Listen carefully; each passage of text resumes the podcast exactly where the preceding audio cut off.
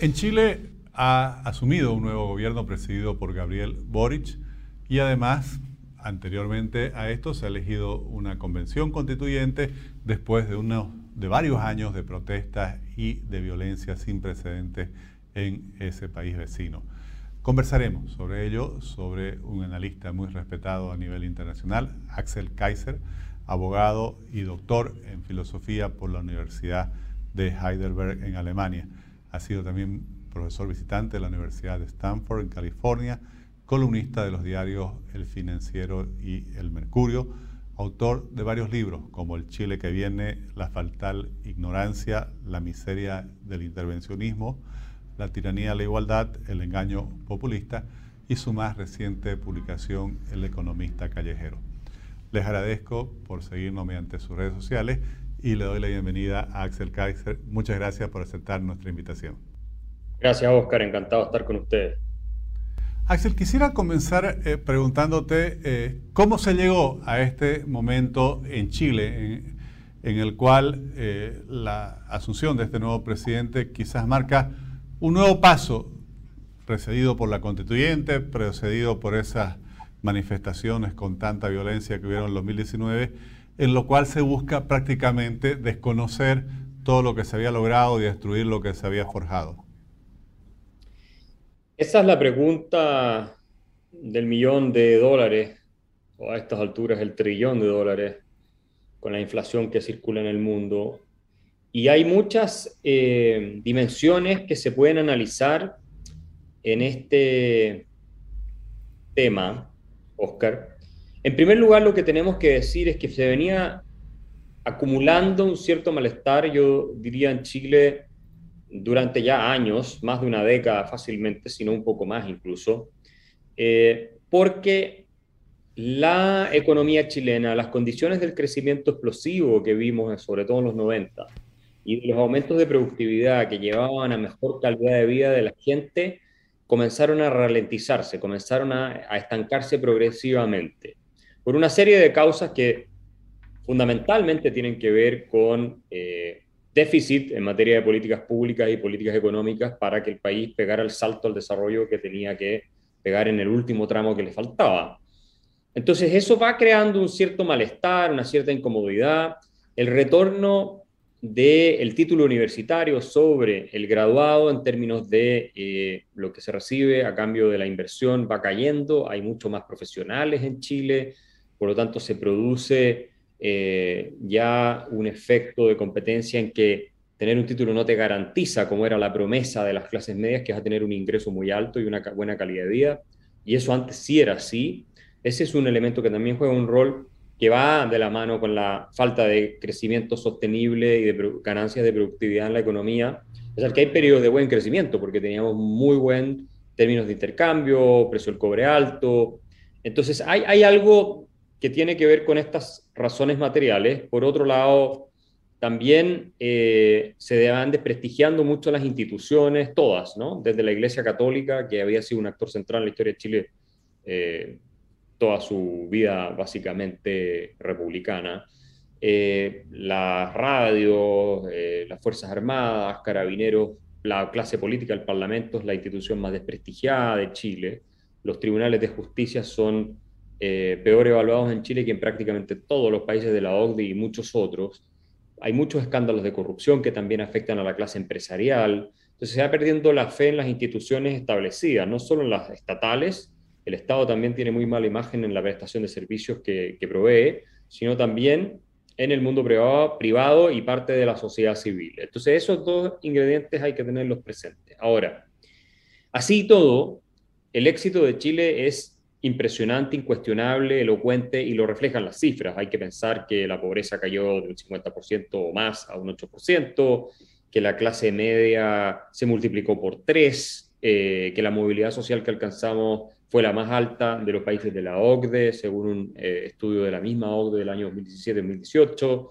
Eh, que tenemos el índice de desarrollo humano más alto de América Latina, que el ingreso per cápita se cuadruplicó. O sea, todos los indicadores muestran una prosperidad enorme, ¿cierto? Obviamente hubo una revolución de expectativas también, en la medida en que más prósperos somos, más quiere la gente, pero yo te diría que el elemento central, Oscar, tuvo que ver con la narrativa y la ideología pública instalada. Eh, y yo eh, escribí un paper que lo publicó el Cato Journal en Estados Unidos, para los que están interesados, que se llama The Fall of Chile, donde también hablo de eso, ¿no es cierto?, sobre la caída de Chile. En, en nuestro país, el diagnóstico de que lo que se requería hacer era fomentar la inversión, el crecimiento económico para tener más empleo, más salario, más oportunidades, que el Estado jugara un rol limitado, fue reemplazándose por un discurso cada vez más igualitarista y redistributivo. El tema de la igualdad terminó siendo el veneno, a mí me parece que nos eh, liquidó, que se instaló en eh, la narrativa pública como la gran vergüenza de Chile. Ese es el título que se usaban en algunos seminarios muy famosos que la desigualdad era la gran vergüenza de Chile. Ahora la desigualdad cayó, el índice Gini muestra que Chile del año 90 hasta el 2015 cayó importantemente el índice Gini, hay otros estudios que muestran que la desigualdad intergeneracional eh, cayó muchísimo, en otras palabras, la generación de mis padres era mucho más desigual en ingresos que yo, que la mía, eh, y al mismo tiempo la desigualdad de ingresos antes de impuestos y transferencias en Chile es muy parecida que en Alemania o que en Dinamarca.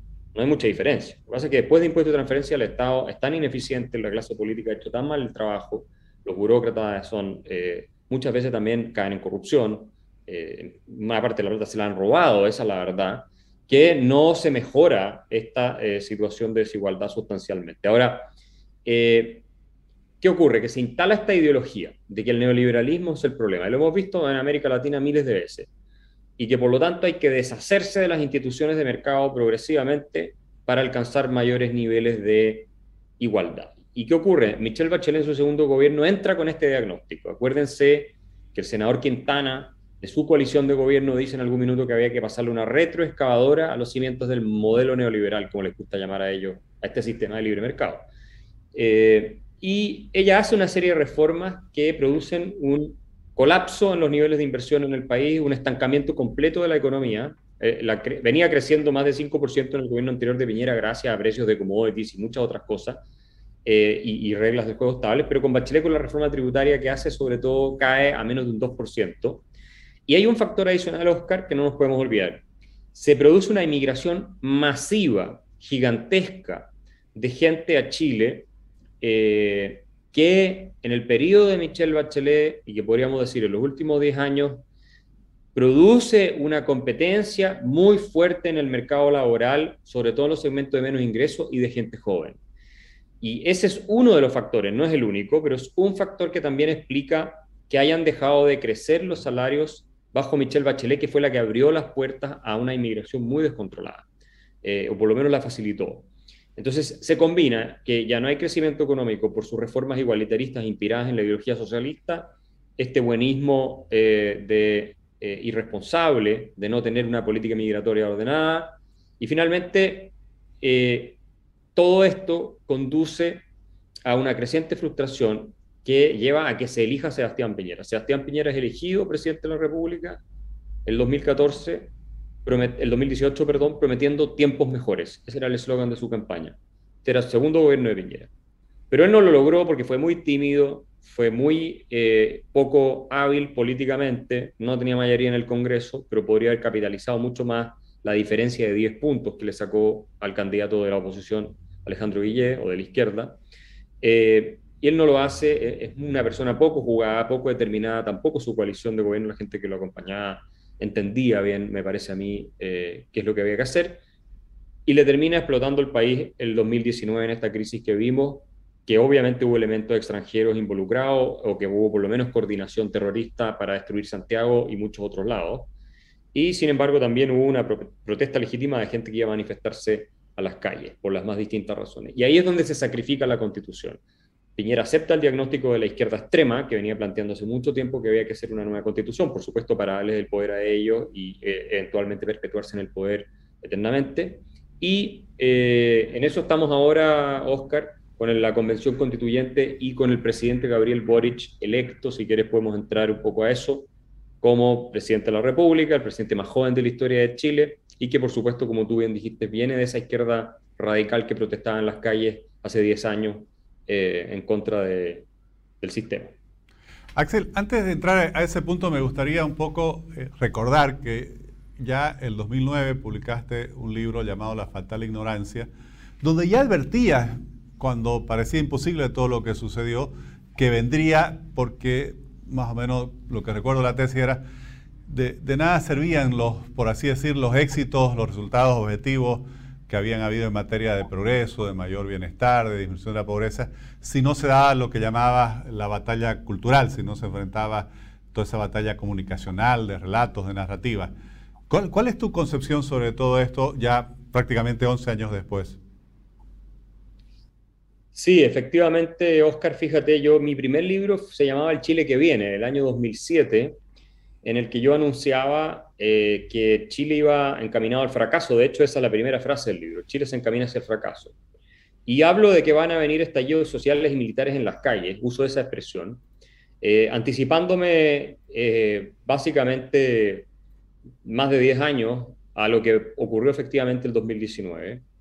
Y hacía varias menciones o análisis respecto a las causas que podían conducir a este resultado. Y me parece, eh, Oscar, que una de las fundamentales es eh, este tema de las ideas ideológicas. Nosotros, el sistema económico que tenemos en Chile, sus bases fueron creadas bajo un régimen autoritario, un régimen militar, por los Chicago Boys, eh, y se aceptó por la concertación, los gobiernos democráticos que entraron en el año 90, incluso lo profundizaron.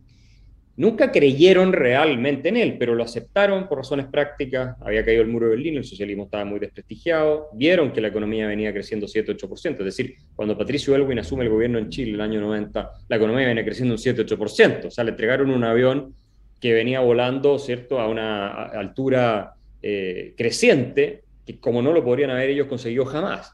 Entonces, eh, tenemos una situación en que se mantiene este orden eh, democrático, de libre mercado, con un elemento de, economía social de mercado y que la concertación intensificó. Pero al correr del tiempo, el diagnóstico de que el neoliberalismo es el problema se termina instalando y viene desde la misma izquierda. Siempre hubo esta división entre los autocomplacientes y los autoflagelantes en la centroizquierda que gobierna Chile después del régimen militar. Los autoflagelantes eran los que decían que estaba mal haber heredado este sistema económico que había que cambiarlo, era la izquierda más radical, los autocomplacientes eran los que básicamente estaban conformes con administrar este sistema. Eh, y, el diagnóstico de la izquierda más radical se termina instalando, yo pienso, porque la centroizquierda nunca le hizo frente a las acusaciones y a las denuncias de la izquierda radical, y por eso murió la concertación. Y lo interesante es que esa concertación, esa coalición de partidos muere de manos de una nueva generación que eh, surge en la Universidad de Chile, otras partes, Camila Vallejo, Yoyo Jackson, que ahora están en el gobierno, Gabriel Boric, que son los líderes, y ellos, interesantemente, a pesar de ser una nueva generación, sub 40, toman las banderas de la izquierda radical de los 60. Es decir, ellos vuelven atrás, toman eh, el populismo chavista, digámoslo así, y eh, denuncian a la centroizquierda como un grupo de traidores que le vendió el país a el neoliberalismo heredado del régimen militar y ellos prometen que van a resolver todos los problemas de Chile, porque lo planteaban así en términos utópicos prácticamente, con un sistema eh, más bien socialista estatista. Y, se cumplió entonces lo que yo eh, pronostiqué cuando analizaba y estudiaba lo que los intelectuales de izquierda venían diciendo, y, de centro izquierda incluso, o programas de gobierno como el de Eduardo Frei Ruiz en su segunda candidatura, que no salió elegido, eh, incluso libros de Ricardo Lago, el expresidente, tú ya estabas viendo que esa izquierda moderada la concertación iba yéndose cada vez más hacia el diagnóstico de la izquierda radical y que la derecha no eh, contestaba. Y por eso el segundo libro del 2009 que tú te refieres lo llamé La fatal ignorancia, porque me refería a la que la derecha no entendía la importancia de las ideas y de la narrativa y del relato y que estaba aceptando y comprándose de manera crítica este diagnóstico de la desigualdad. Y no hay nada más tóxico para una sociedad que abrazar la idea de que tenemos que hacernos iguales a través de la ley, es decir, redistribuyendo, porque pone la carga siempre sobre aquellos que son más exitosos y por lo tanto tú terminas destruyendo las instituciones que permiten que aquellos que fueron exitosos hayan llegado a ser exitosos, con lo cual tú le cierras las puertas a todos los demás para prosperar.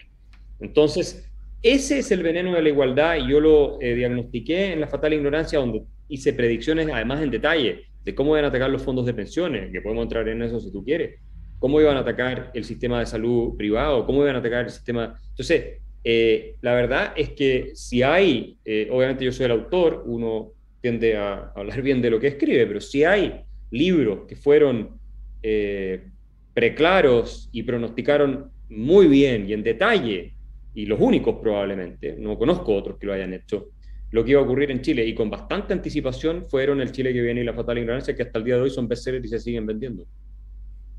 Axel, y ahora sí, me interesa mucho lo que nos estabas comentando del momento actual. Tenés una constituyente en curso en la cual eh, tienen la mayor cantidad de convencionales, creo que así le llaman, eh, opciones radicales. Tenés un gobierno que si bien para la segunda vuelta moderó el discurso, en realidad tienen una trayectoria y además representan a sectores eh, radicales, de izquierda radical. Eh, ¿Qué crees que, va a pasar en este periodo que, viene, tanto con relación a la constituyente como, con relación a la misma gestión de gobierno? Estamos ahora, Oscar, en una situación de incertidumbre completa, yo diría, porque eh, no sabemos lo que va a pasar. ese es el tema más grave.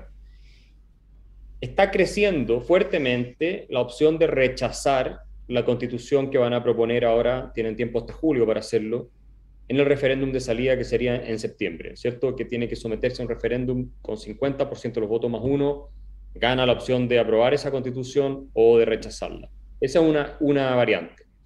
La otra es que las normas que están siendo cristalizadas en esta constitución, en este proyecto, son totalmente delirantes. Una, por ejemplo, eh, postula eliminar el Senado. Entonces se nos convertiríamos en un país con un Congreso unicameral, tal como lo hizo Chávez en Venezuela, eh, además con un sistema en el que probablemente la derecha jamás volvería a tener la posibilidad de aprobar una sola ley en el Parlamento, porque alterarían el sistema de manera tal de tener cuotas de poder de grupos de interés, minorías indígenas, que también es una de las grandes ficciones que han inventado eh, ahora último, eh, cuotas de género, en fin, distintos tipos que obviamente favorecerían a la izquierda. Entonces están diseñando el sistema para ellos permanecer en el poder por décadas, si es posible. Eh, eh, y, ese tipo de ideas, entre otras, tampoco, también eliminar el pago de indemnización por la expropiación.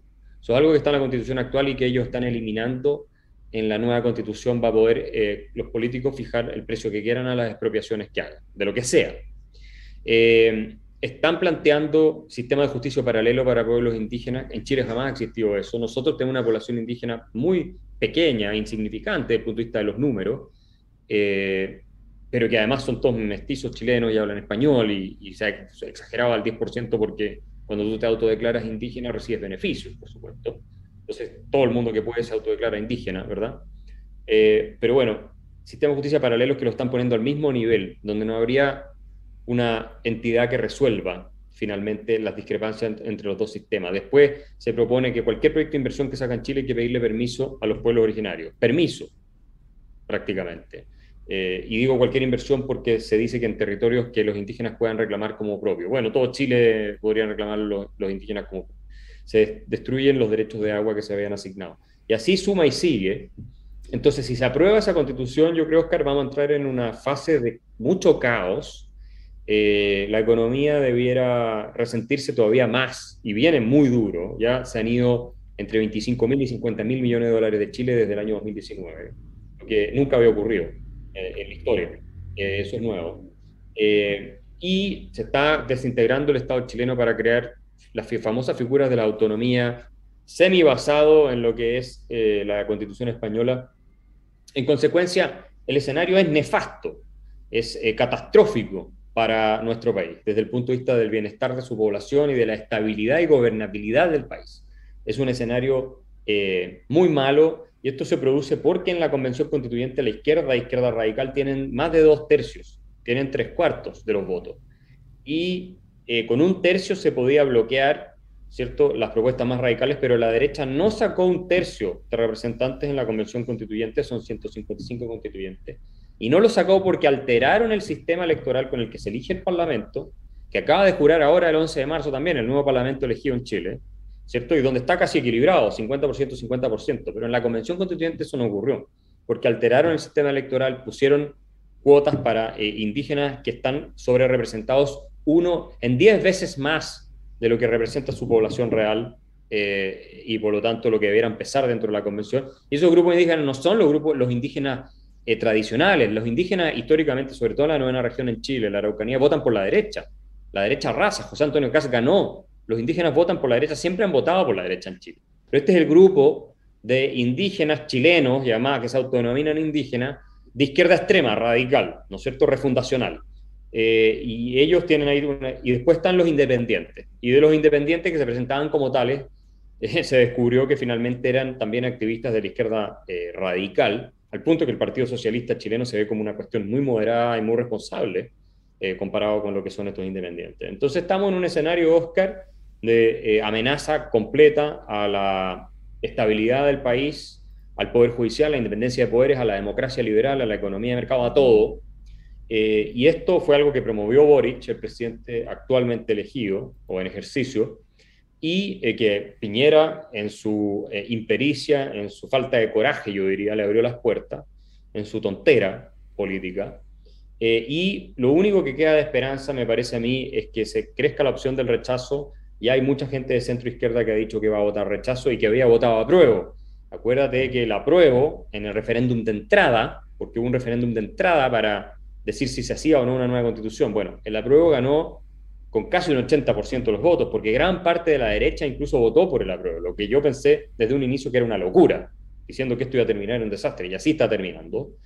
Eh, y sin embargo, ahora yo creo que nadie en la derecha va a votar apruebo en el referéndum de salió, muy poca gente, y sí se está sumando mucha gente de la centro izquierda, ex concertación y otras personas más, ex senadores socialistas, incluso diciendo que ellos no, ellos no van a votar a favor de, una constitución tan desquiciada como la que se está planteando.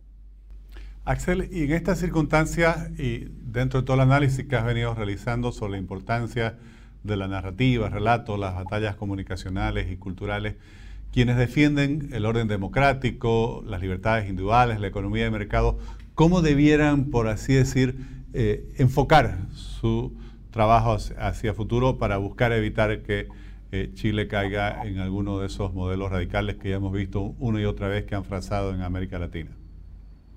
Yo creo, Oscar, que si hay un grupo responsable de destruir la democracia en Chile, la convivencia pacífica y las posibilidades de prosperidad, es la prensa en Chile.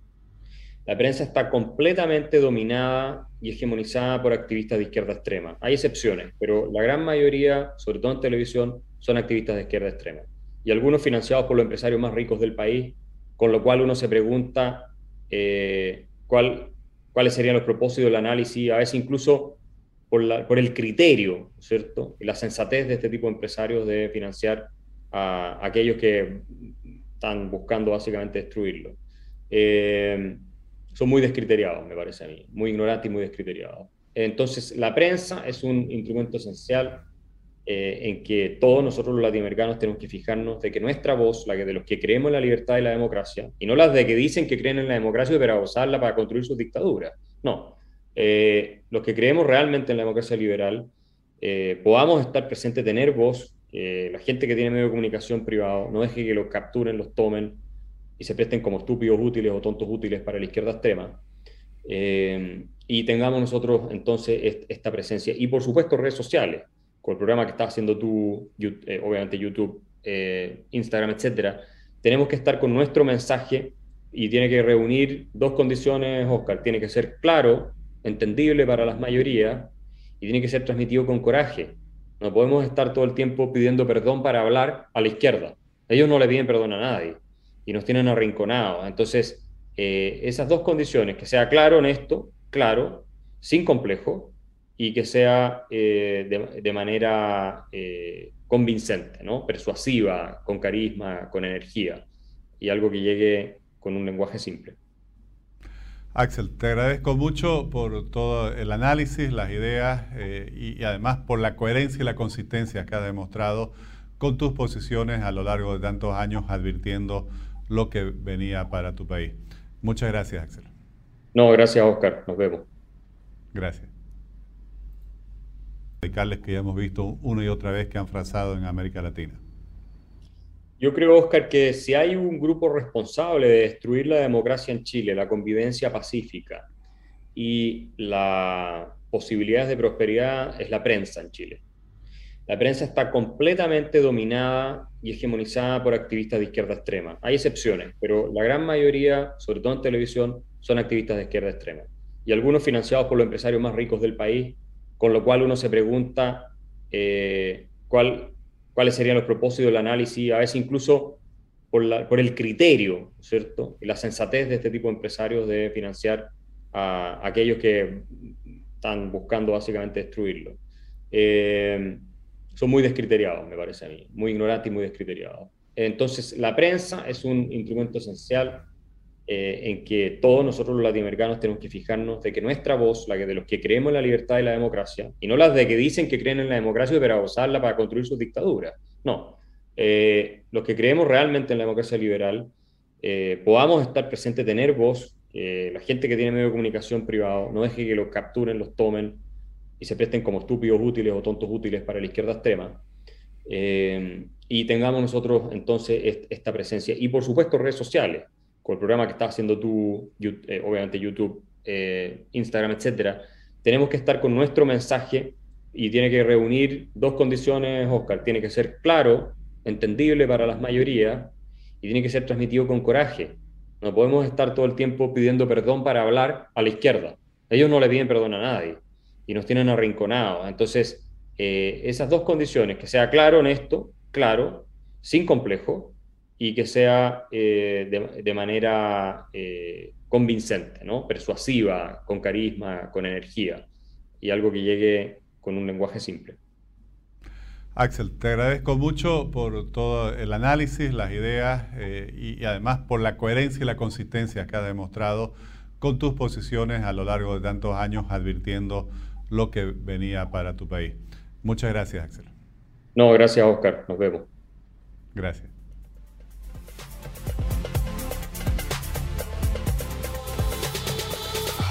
Definitivamente nadie aprende en experiencia ajena.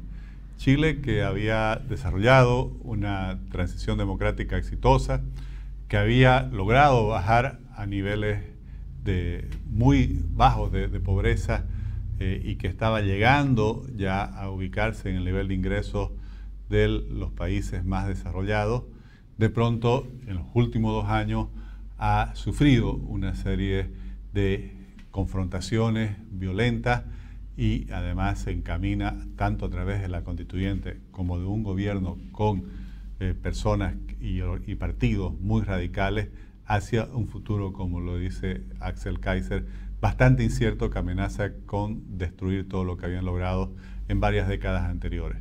Aquí lo que hay que destacar es este trabajo que ha realizado eh, Axel Kaiser durante ya 15 años, él mismo lo destacaba, el primer libro que él escribió sobre lo que venía fue el año 2007, y en la cual advertía la importancia, la trascendencia, realmente el impacto que tiene sobre el futuro de las naciones la batalla cultural, eh, las estrategias comunicacionales, las narrativas y los relatos que muchas veces se imponen por encima de lo que se ha logrado en la vida positiva en la realidad. Les agradezco por habernos acompañado en este nuevo episodio del Espacio Digital de Frente con Oscar Ortiz.